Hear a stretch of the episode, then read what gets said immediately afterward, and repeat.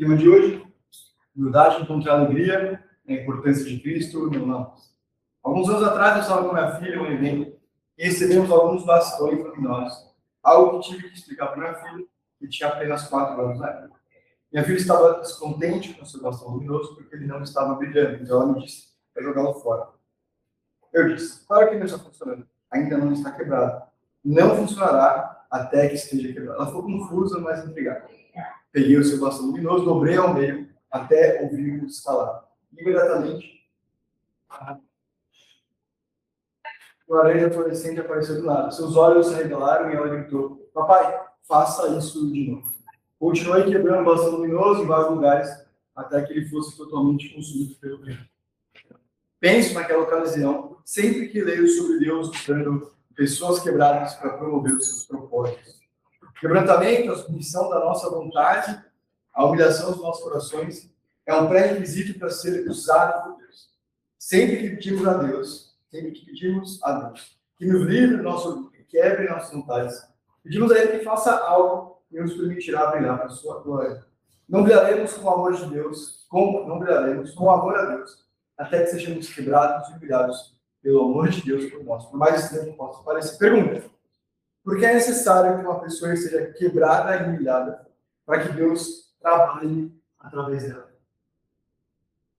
Por que essa é uma imagem recorrente nas Escrituras? Ou é, tantas vezes aparece a ideia de os cuidados serem exaltados, ou os a Deus? Por que isso é uma ênfase? Por que isso é uma realidade quando a gente pensa em quem nós somos, a dinâmica de quem nós somos. Essa também é a introdução. É de hoje de. Vamos lá.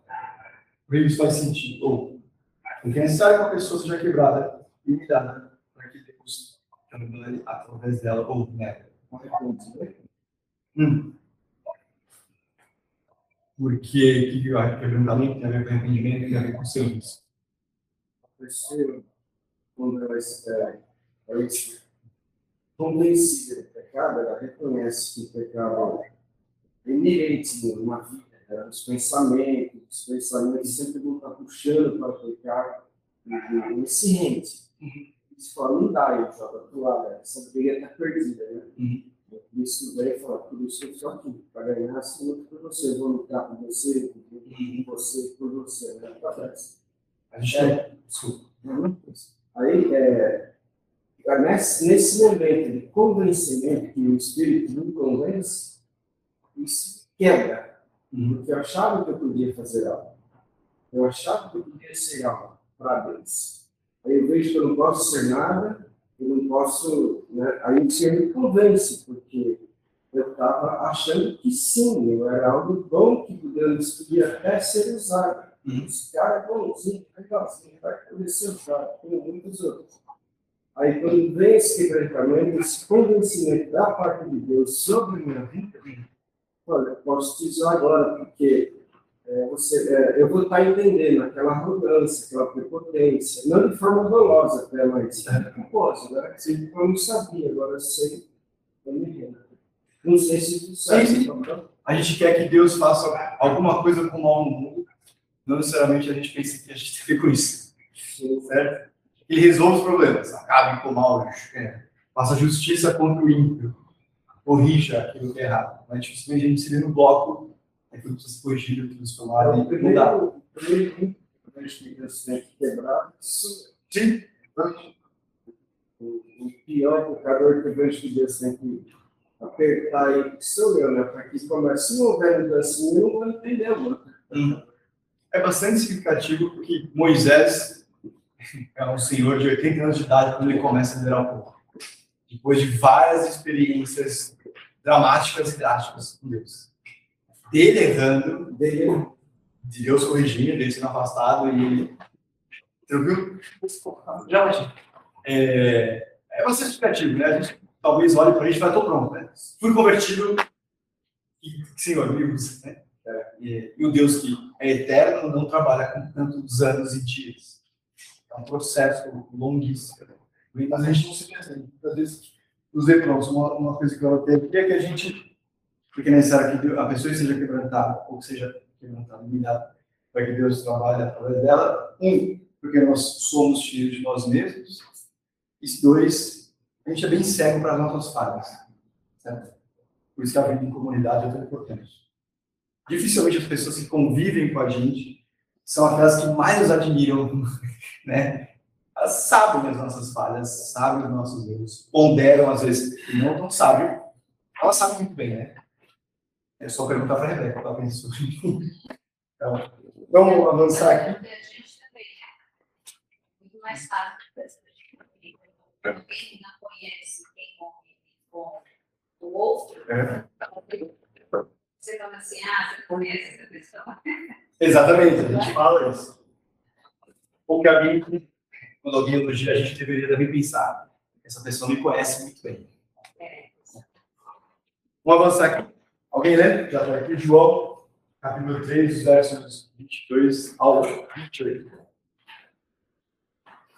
Depois disso, foi Jesus com seus discípulos para a terra da Judéia, onde passou algum tempo com eles batizava. João também estava batizando em Enon, perto de Salim, porque ali havia, muita, ali havia muitas águas. E o vinha para ser batizado. Isso se deu antes de João ser preso. Surgiu uma discussão entre alguns discípulos de João e um certo judeu a respeito da purificação cerimonial. Eles se dirigiram a João e lhe disseram: Mestre, aquele homem que estava contigo do outro lado do Jordão, no qual testemunhaste, está batizando, e todos estão se dirigindo a ele. A isso João respondeu: Uma pessoa só pode receber o que é dado do céu. Vocês mesmos são testemunhas de que eu disse. Eu não sou o Cristo, mas sou aquele que foi enviado para diante dele. Bem, uma coisa bastante interessante aqui, pode passar grande, mas ajuda a perceber como é uma cabeça pensando escrevendo aqui, não é só um. Não, só. É. O autor não está num transe absoluto sem saber o que ele está escrevendo. Aqui está um comentário bem legal. Né? Isso aconteceu antes de João ser preso. Porque eu mesmo lembro, como é estarei? João estava preso? Aí veio para mim. É, é o autor bíblico preocupado com quem vai ler, para saber o que está acontecendo, a ordem dos fatores. É literalmente ajudando a gente a entender, o que para mim sempre é muito legal, que mostra um pouco o espírito dos autores, tá? o espírito parece que é a vontade dos autores em que aquilo que está sendo no livro seja entendido. E Deus, na sua sabedoria também, permitir que seja escrito na linguagem mais simples possível, ou movendo o escritor bíblico escrever dessa forma. Muito bem, vamos em frente aqui, página 8.3. Alguns seguidores de João, seus discípulos, chegaram ali com um problema nos seus mentes. Eles estavam preocupados com assuntos relacionados à limpeza, também à pureza cerimonial a purificação ritual, eles estavam curiosos sobre a ascensão do ministério de Jesus. E porque seus discípulos estavam realizando batismo, assim como João. Talvez os discípulos de João sentissem que a crescente popularidade de Jesus era uma ameaça ao seu próprio trabalho. Mas quer que fossem suas motivações, eles procuraram João com perguntas. Primeiro, pergunta aqui. Como você acha que os discípulos de João esperavam que ele respondesse a pergunta deles? Quando você vê essa pergunta deles, você vê a resposta é, de João. E o João está introduzindo aqui, ou reforçando, de forma geral.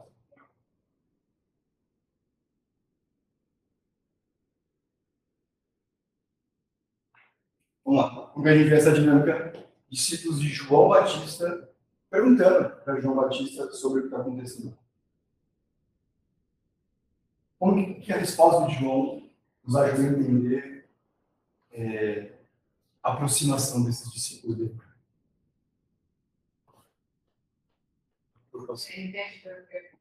Como que a resposta de João aqui é, comunica sobre ele mesmo e sobre Jesus? E tá, e João está conduzindo esses discípulos a aprender sobre o ministério de João, sobre o ministério de Jesus, sobre o que está acontecendo aqui.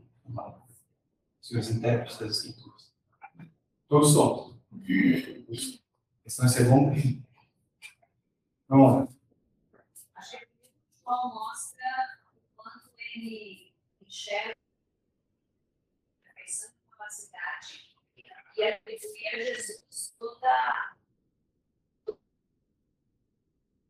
Então, mostra uma grande humildade de João diante do que ele está discípulos e talvez querendo é, transmitir aos discípulos essa ideia de ser humilde. Ok? Então, João tem, e lembrando a batismo de Jesus, que ele disse que ele não é digno de atar as sandálias daquele que vem, João já falou isso. Eu já tem falado sobre isso. Mas os discípulos dele, por algum motivo, estão estranhando o fato de que aquele que João batizou tenha atraído igual ou mais gente que o próprio João Batista. E a resposta de João Batista parece colocar todo mundo no lugar. Ele mesmo, ou ele se mostrar a posição que ele entendia ter, e os discípulos entenderem também o espaço que eles deveriam dar ao tal de Jesus. Então, o que está acontecendo aqui, você pode vir para é que o João está reconhecendo que o mistério de Jesus é muito é, mais. É, foi feito, na verdade, para suplantar o seu, ou seja, João Batista já disse, ele está apontando para Jesus que é ele que deve vir, ele é o Salvador, eu sei que vocês sabem disso. Mas mim é bastante interessante duas coisas. Primeiro, esses discípulos do Batista não entenderam isso. Primeira vez que ele falou sobre isso, demonstrou isso. E a segunda coisa é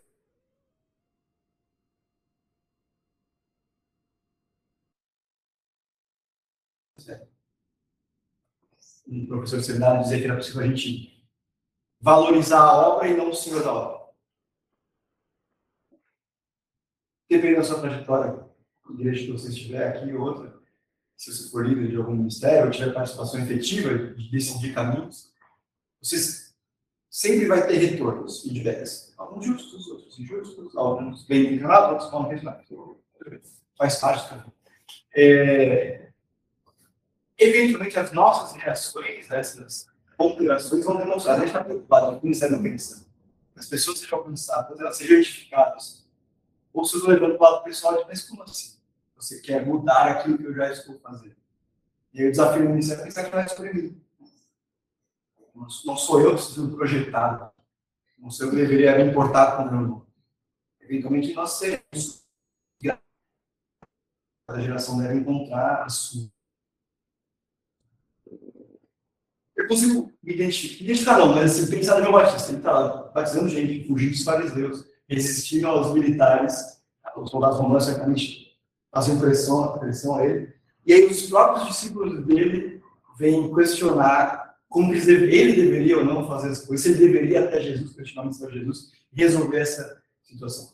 Deixa eu voltar aqui, vou ter uma seleção de comentarista, se aparecer o nome, só para vocês saberem, mas assim, interessante notar quatro dos maiores homens da Bíblia enfrentam problemas de comparação com Cristo.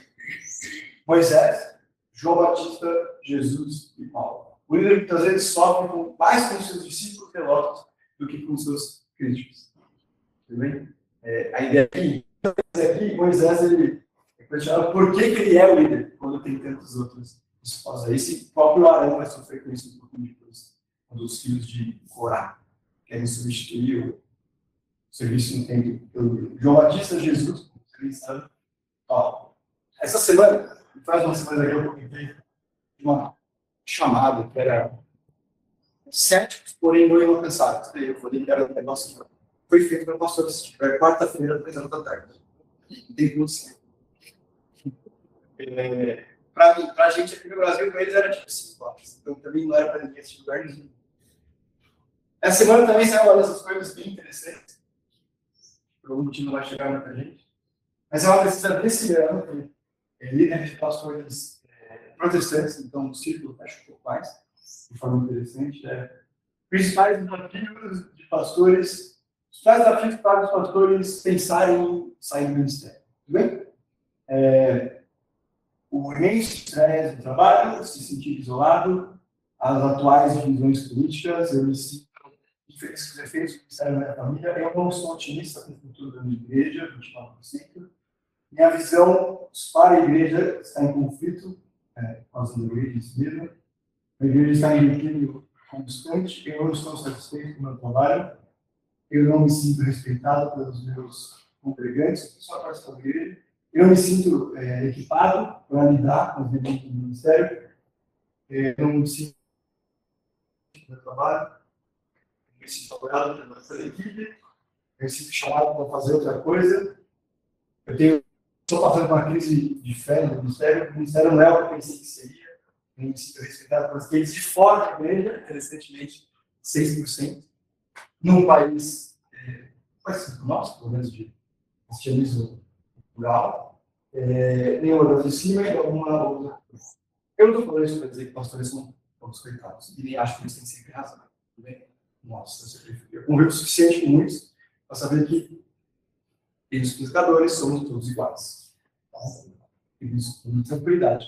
Mas é interessante algumas das pessoas tratadas com os colegas norte-americanos.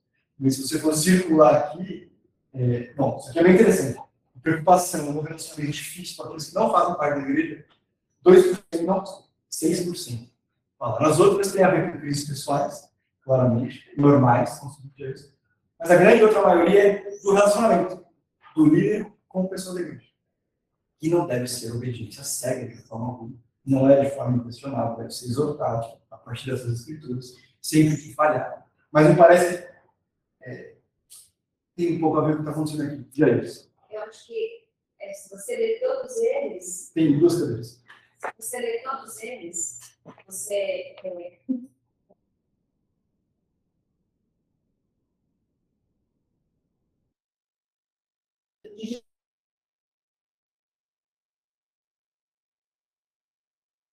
sempre olhando para si, né? Você não vê a pessoa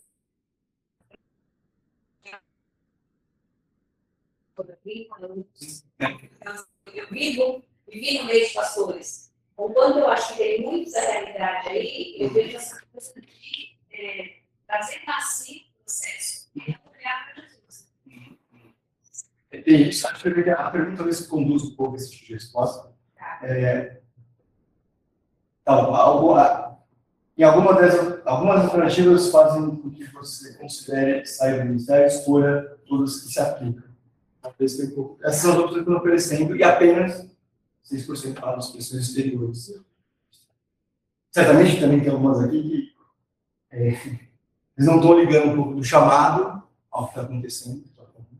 Mais alguma impressão sobre isso? Depois eu posso contar. Tá? Ah, tá. Aquele que, aquele que fala assim, ó, hum, essa é uma opinião. Cara, eu pensei que o chamado não fosse se prolongar. Isso, eu acho isso uma bênção, porque se a pessoa ficar insistindo no erro, ele vai mais subir até o que está caminhando. Né? Uhum. Então, esse está servindo a vontade de Deus, largando, deixando. Não, não a fé bem claro isso aí, falando de ministério, né? Sim. São pastores. Eu pensei que seria. É, são pastores. Tá, ok. Meu, cara, é completamente diferente Se não dá para mim, não é para mim. Se for esse caso, chega, né? Por força, mas não dá fé. Não dá cruz de Cristo. Não sei se aí é o caso diferente. Né? Não sei se. Mas é melhor fazer isso, né? Do que continuar no erro e e arrebentar com as pessoas. Certamente tem a ver também com falsas expectativas do que seria. Sim. Certamente, no nosso seminário. Até que rendimento pode ser, né? Falsas expectativas, né?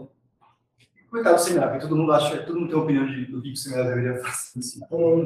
Tem espaço na grade curricular para tudo. A gente acha que deveria. Isso é verdade. Por outro lado, também é verdade que eu não conheço nenhum colega meu que não tenha dito alguma coisa desse tipo. Assim, não esperava que fosse assim, não imaginava que esse tipo de dificuldade. Também tem a ver um pouco com o tipo de olhar que a gente tem, a gente faz a gente, e o que vai ser, né? De como é. Que não quer dizer que é pior, quer dizer que é. É a dificuldade da João Batista enfrentando, dificuldade de compreensão dos discípulos. Jesus, até o finalzinho de Lucas, não consegue explicar para os discípulos que o tempo vai ser destruído, ele vai erguer depois de três dias. Aí eles perguntam, mas por que vai destruir isso? Entendeu? Vou em frente aqui. Ah, página 84. Como João, somos chamados a apontar, chamados a apontar as pessoas para Jesus e para longe de nós mesmos. No entanto, cumprir essa missão de apontar as pessoas para Cristo é impossível, a menos que intencionalmente alavanquemos os dons que Deus nos deu para sua glória não como uma distração que chama atenção para nós mesmos. Nossa missão é apontar as pessoas para Deus. Devemos fazer tudo o que pudermos para não atrapalhar. Pergunta, eu sei que já tem caminhado com alguma vez aqui, mas é, de que maneira a nossa missão hoje se assemelha a João Batista e quais são os, alguns erros comuns que a gente eventualmente cai? Vamos lá. Acho que é eu, que? Você às vezes está numa posição para ver alguma coisa e é natural você receber elogios ouvidos. Assim. Uhum. Você tem que ter na frente que assim, ó, é, importa que ele seja agradecido porque é o treinamento da minha obrigação ah, orgulho, acho que é um pecado que é, encontra o coração de quando você está ali fazendo coisa, mas não só para o cotidiano, né? Você faz o seu trabalho, você é elogiado, você ter na mente que assim, ó, é o nome de Deus que tem que aparecer aqui. Esse elogio, eu poder dizer assim, ó, realmente eu fiz um bom trabalho, mas eu fiz um bom trabalho porque eu tenho Deus que capacita e dá a glória a Deus. Obrigada. E aí, se motivar ou se desmotivar pela presença ou ausência de elogios ou retornos positivos, né? Então, não é necessariamente orgulho, mas também é orgulho. Se está tudo bem, então, tá bem, vou continuar. E se não está funcionando bem, então. Fala dos fariseus quando eles olham receber elogio do público, né? a única recompensa que eles vão ter é aquilo. né? Hum, Porque Deus está com recompensa divina, porque ele estava fazendo uma coisa para ele mesmo e mostrando uma coisa para self, é, orgulho próprio. sim. Então, é, a única recompensa que ele vai ter é o elogio do homem. Quando não tem, ele fica vazio, porque não tem recompensa divina. No fundo, é o que ele queria, né? Que os outros reconhecessem. Tá bom, Você vai Então, para Deus na justiça mais possível. É o que você quer, é o que você vai ter, mas é muito pouco. e aí, quando não tem, Deus está tudo fechado lá de cima, o cara fica destruído. É muito interessante quando Jesus vai ensinar a oração, ele fala: não repitam e sejam breves. Olhando para os fariseus, que oravam três vezes ao dia, e a segunda, normalmente, era no meio do dia, eles paravam onde estavam para orar. Também significava orar no meio da escada. E todo mundo via. Ah, aqui ele está orando, está orando. É Isso que você vai ver. É, né? Exato. O que eles queriam, eles recebiam. Pela sua justiça. Da como pai e mãe crente, também vive muito isso, assim, quando seu filho está sendo bem sucedido, está indo bem na carreira e tudo mais, assim, você vive esse, esse, Hum. essa tentação, dizendo assim, nossa, eu fiz um bom trabalho, né? Então, eu assim, a gente tem uma regra lá em casa, e a gente viveu vários problemas no nosso tratamento, graças a Deus estamos bem, mas a gente sempre diz assim, ó, apesar de nós, Deus foi misericordioso demais, a Luísa aí bem, não foi por nossa causa, foi foi bom e glória a Deus. Apesar de nós, eu, isso eu, eu procuro até na minha vida pessoal, assim, apesar de mim, é coisa que feita. É, toda boa história começa com graças a Deus. Toda boa história também termina com graças a Deus. Às vezes é um pouco chavão, né? A gente fala graças a Deus, mas é por ele mesmo. Por ele mesmo. E João Batista tem isso, claro. Se tem alguma coisa que ele pode absorver do bom ministério de João Batista, que foi fiel até o fim, não morte de cruz, mas morte também. Ele tinha clareza disso. Coragem, inclusive, porque não se absteve de dizer para o rei e para a rainha que ele estava em paz. Davi, você pega uma cadeira? Eu acho que tem aqui atrás do palco. Vamos lá. Segura o texto aqui para a gente, para a gente avançar e não tem correr no final. Olha, João 3, 29 e 30. A noiva pertence ao noivo, o amigo que serviço ao noivo, e que o atende e o enche de alegria com o novo a voz do noivo. Essa é a minha alegria, que agora se encontrar. É necessário que ele cresça e eu mim. Ah, um parágrafo aqui, como os outros amigos do noivo, João estava dizendo que seu papel era preparar as coisas para o casamento. Ajudar o noivo sempre que possível. E servir bem o noivo. E o casamento é o dia do noivo, é o dia do noivo estar no centro das atenções, e não o padrinho. Isso é interessante porque João Batista não tem clareza do que é a igreja. A igreja não foi fundada para todos os efeitos. E essa linguagem não começou a ser usada ainda, né? Da igreja como noivo. Mas é legal, porque a gente, estando depois de João Batista, consegue olhar para eles e ver como já. Né?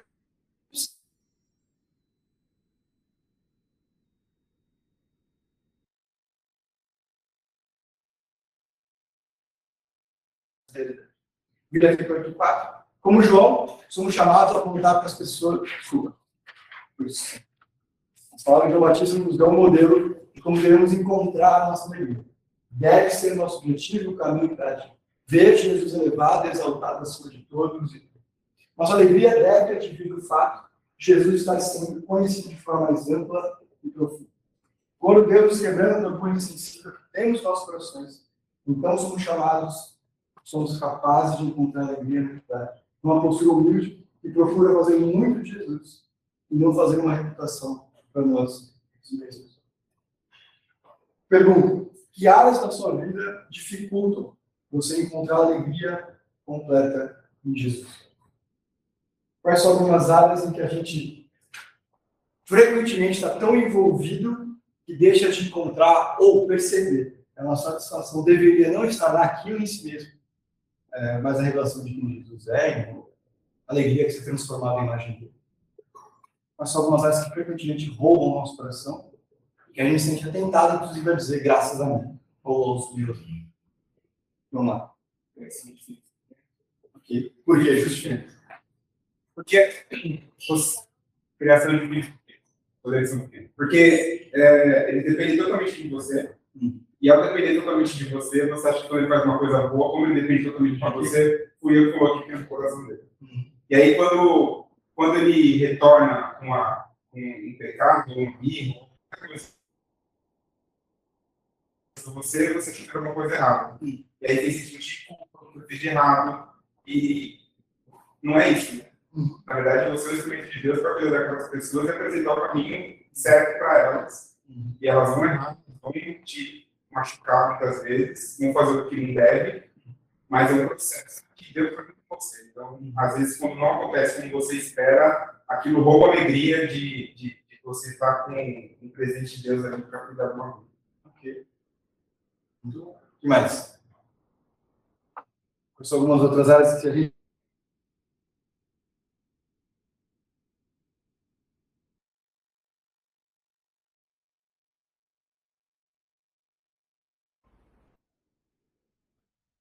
Vamos lá. Quando você pensa, eu preciso falar de Jesus para essa pessoa. Ok. muito falar, né? Uhum. Ok? A consciência de que a forma como eu relaciono com a pessoa, qualquer uma delas, precisa demonstrar o que eu acredito. né? Então, eu não sou 100% livre para fazer o que eu quero e falar o que eu quero. Eu ajo a partir da consciência de que eu sou representante de Deus na terra, discípulo de Jesus, também chamado de cristão. Legal. Independente da área, independente da oportunidade, independente do tipo de pessoa que eu estou convivendo. Muito bom. O que mais? Eu tenho recentemente uma dos amigos que têm dificuldade com famílias, familiares, é, porque elas estão sofrendo porque os familiares não querem receber Jesus. Hum. Então, assim, é, eu tenho a oportunidade de compartilhar com elas que é uma coisa que elas já sabem, que eu não levo ninguém para o céu e nem levo ninguém para o inferno. Legal. Eu não sou o Espírito Santo na Uhum. das pessoas Uhum. mas que eu tenho que demonstrar com a minha vida, falar menos, porque elas acabam falando demais, sendo mais, afastando mais as pessoas delas, Uhum, né, uhum. delas. E de mostrar para elas que é, a gente tem que é, demonstrar com amor, né, com o nosso testemunho de vida, com amor, Uhum. amar, servir, Uhum. que é assim que a gente vai mostrar Jesus na nossa vida. Uhum. Uhum. Porque muitas vezes a gente quer falar. Uhum. Não, você precisa, você precisa, você precisa. As pessoas não estão dispostas. Uma delas até compartilhou, ah, minha sobrinha falou que a minha mãe é, chega para ela e fala, Deus te abençoe. E ela fala, falou assim para mim, que ela fica com raiva quando a avó fala isso para ela. Uhum. Deus te abençoe. É, muitas vezes você está forçando uma barra, falando demais, Uhum. né? E deixando né, que Deus age de outras formas. Uhum. Que às vezes afasta muito mais a pessoa. Uhum. Então, eu acho que o amor e o servir, que também não, não é coisa fácil, Sim. Uhum. é que a gente tem que colocar mais em prática para Uhum. aparecer. Lembra daquela ilustração de, de pregador que a gente abre a jaula para que o leão vá e faça o que ele precisa, eventualmente as nossas preferências, jeitos e linguagem atrapalham, ficam na frente. Ou dizendo, leão, vai para cá, faz desse jeito. Gente vê, às vezes, o comportamento da pessoa, olha o que ela está fazendo, olha, nossa, ela não podia fazer isso. E a gente tem que lembrar né, como que Jesus agia. Uhum. Né? Porque ele agiu lá com a mulher adúltera, Uhum. todo mundo estava jogando pedra nela, e ele chegou, ele tinha autoridade. Sim. Mas o que quiser, Uhum. apontar o dedo. Ele falou, não é assim. Uhum. Eu acho que é, falta um pouco assim a gente falando para mim Sim. também, porque isso também fala para mim. Uhum.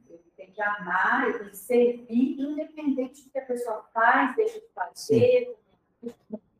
Uhum. pra gente. Sim. Tanto confiança em Deus quanto uma visão de longo prazo. Que não é agora ou nunca necessariamente.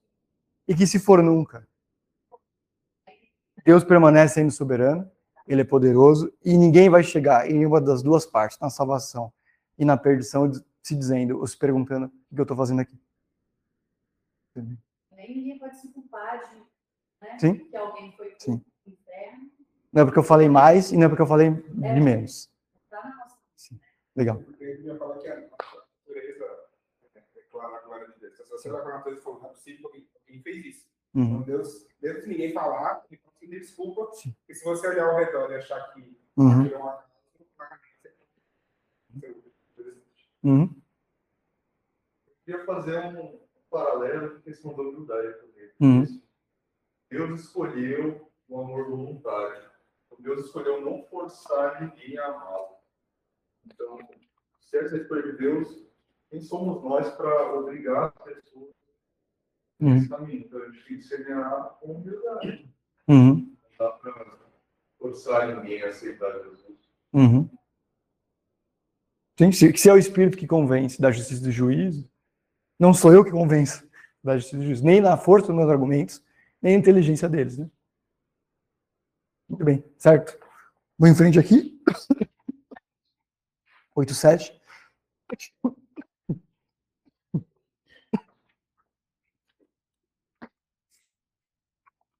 João Batista não apenas testemunhou a outros sobre a identidade de Jesus, ele também alertou as pessoas sobre as consequências de Jesus. É que João Batista trouxe a ira de Deus como o oposto da vida eterna. Aqueles que não acreditam em Jesus ou aceitam seu testemunho sobre si, mesmo estão sobre a ira de Deus. O bom e julgamento de Deus contra o pecado, percebendo ou não, eles estão no caminho da destruição. Ao ler o aviso de João Batista contra a rejeição do filho, lembro-me da realidade preocupante que Deus conhece os nossos pecados. Ele é gracioso e paciente, oferecendo-nos o presente da vida eterna e nos chamando para uma vida longe do pecado e da morte. Mas Deus também é sincero quando declara que chegará o dia em que aqueles que persistirem no pecado enfrentarão seu justo julgamento. O testemunho de João Batista não era meramente sobre a glória de Cristo, era também sobre seu era também sobre ser salvo da ira de Deus. Somos salvos por Jesus do castigo que o pecado merece. Testemunhar fielmente sobre o amor de Deus significa que chamamos as pessoas para serem salvas da ira de Deus. Pergunta: o que acontece quando a gente minimiza ou negligencia essa parte da mensagem? A ira de Deus. Qual é o risco que a gente corre quando não lembra? Não precisa ser o primeiro a ideia que a gente vai explicar para a pessoa, necessariamente. Pode fazer parte. Mas qual é o risco de ignorar o fato, a realidade, biblicamente revelada, insistentemente revelada, se você quiser, de que Deus é um Deus que tem ira e pune o pecado, faz justiça e castiga o ímpio.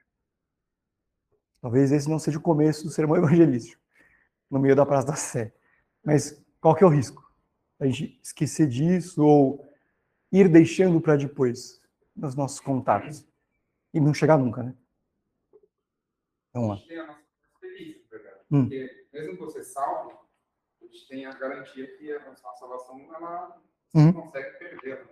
Sim. Mas Deus, na sua bondade, misericórdia e justiça, quando você tem pecados não confessados, você insiste Uhum. é, conscientemente aquilo independente do que Deus acha. Então, ele dá uma liberada na ira de Deus naquela área da sua vida. Sim.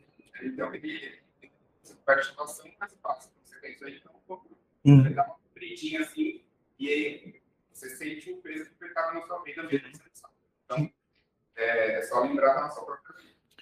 Um risco de esquecer de falar da ira de Deus ou não comentar de forma adequada é que a gente vai entregar e se entregar a uma vida de sofrimento.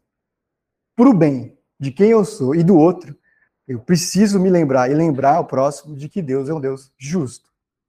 Não é que ele é um Deus que pune e está limitado à ideia, ele pune porque ele quer, porque ele... não, ele é justo. Ser justo significa punir. Legal, que mais? Quando eu esqueço da ira de Deus, para mim, para ser justo, e para falar do outro. Quais são os riscos que eu tenho também, além de uma vida mais complicada do que ela deveria ser, do que ela já é. Né? Ok? Você sabe do, da- das questões de suas responsabilidades no falar de Cristo e também testemunho o amor dele e a justiça dele, Hum. Aí, como se diz, se você não falar, você sabe que você está errado. Uhum. É o que eu falou Legal. aqui. Você sabe que você tem que falar, e se você não falar, Uhum. Ok, vai ser pesado para você. ok. Sabendo disso é uma responsabilidade. É, Legal. Mais alguma coisa? Riscos de não pensar ou não falar sobre a ira de Deus? Acho que as pessoas podem não entender o que elas Ok. porque gente, se Deus responde à noite das coisas, a pessoa já tem umas pessoas que já tem problema sobre Deus. Ok. Então, precisa ouvir sobre isso. Né? Uhum. Falando sobre coisas que eu já tenho. Uhum. Então, ela não consegue entender que ela está falando. É, é, é pesado falar sobre isso. Parece que Deus é um a mais. Né? Tá tudo bem, que bom. Você precisa é de Deus para realmente chegar num nível melhor de vida. Mas não é. Deus não é um acréscimo, né? A uma boa vida. Ele é essencial para que exista de fato o que é uma boa vida. Uma vida que não acaba, inclusive. Legal? Muito bom. Faz parecer que as pessoas já têm, né? O que elas precisam. Uhum.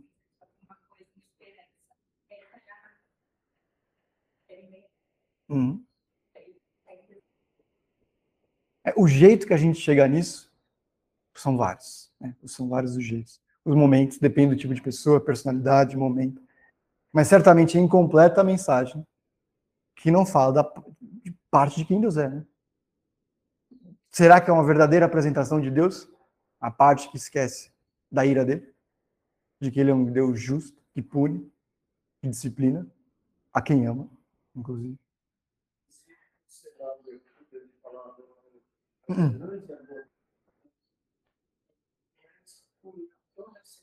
Isso na tua vida, que você merece, do filho dele. Né? Uhum. A pessoa pode falar, opa, Muito bom. é, é tão verdade, é tanto miserável, Uhum. então isso aconteceu comigo, não estou nem te apontando, mas aconteceu Uhum. comigo. Uhum. Que Deus teve que mandar o filho dele para punir o filho dele por minha. Então, a missão do agente também é, é você tem, sei lá, um padrão de vida elevado, outra pessoa que não tem, né? Então é tudo igual, só que eu estava perdido e não estou mais. Independente de ser quem sou, eu tenho que ter. Sim.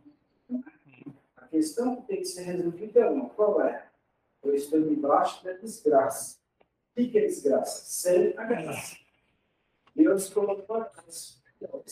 Qual que é a graça? A graça é saber que só Jesus, o Jesus da cruz, pode cobrir os meus pecados, por me limpar, né? Uhum. Independente da conta bancária, se é negativo, se é positivo, Uhum. se tem a bônus de carro colocado, se o homem primeiro nem concorre na ela entra traz a salvação para qualquer pessoa, em qualquer lugar que eles já sabem chamou para cuidar. Para encerrar, outro bom nome, que eventualmente apareça por aí, Leon Morris, diz assim: A ira de Deus é um conceito desagradável para muitos estudantes modernos e vários artifícios são adotados para suavizar a expressão explicada. E isso não pode ser feito, no entanto, sem causar grande violência a muitas passagens das Escrituras e sem diminuir o caráter moral de Deus. Com relação ao primeiro desses pontos, existem literalmente centenas de passagens na Bíblia que se referem à ira de Deus. E a rejeição de todas elas nos deixam com uma Bíblia muito mutilada. Com referência ao segundo, se abandonarmos a ira de Deus, ficaremos com Deus que não está pronto para agir contra o mal moral. Isso é básico para a nossa compreensão do Evangelho. A menos que sejamos salvos do perigo real, não há sentido na salvação. Tudo bem? A gente se vê semana que vem.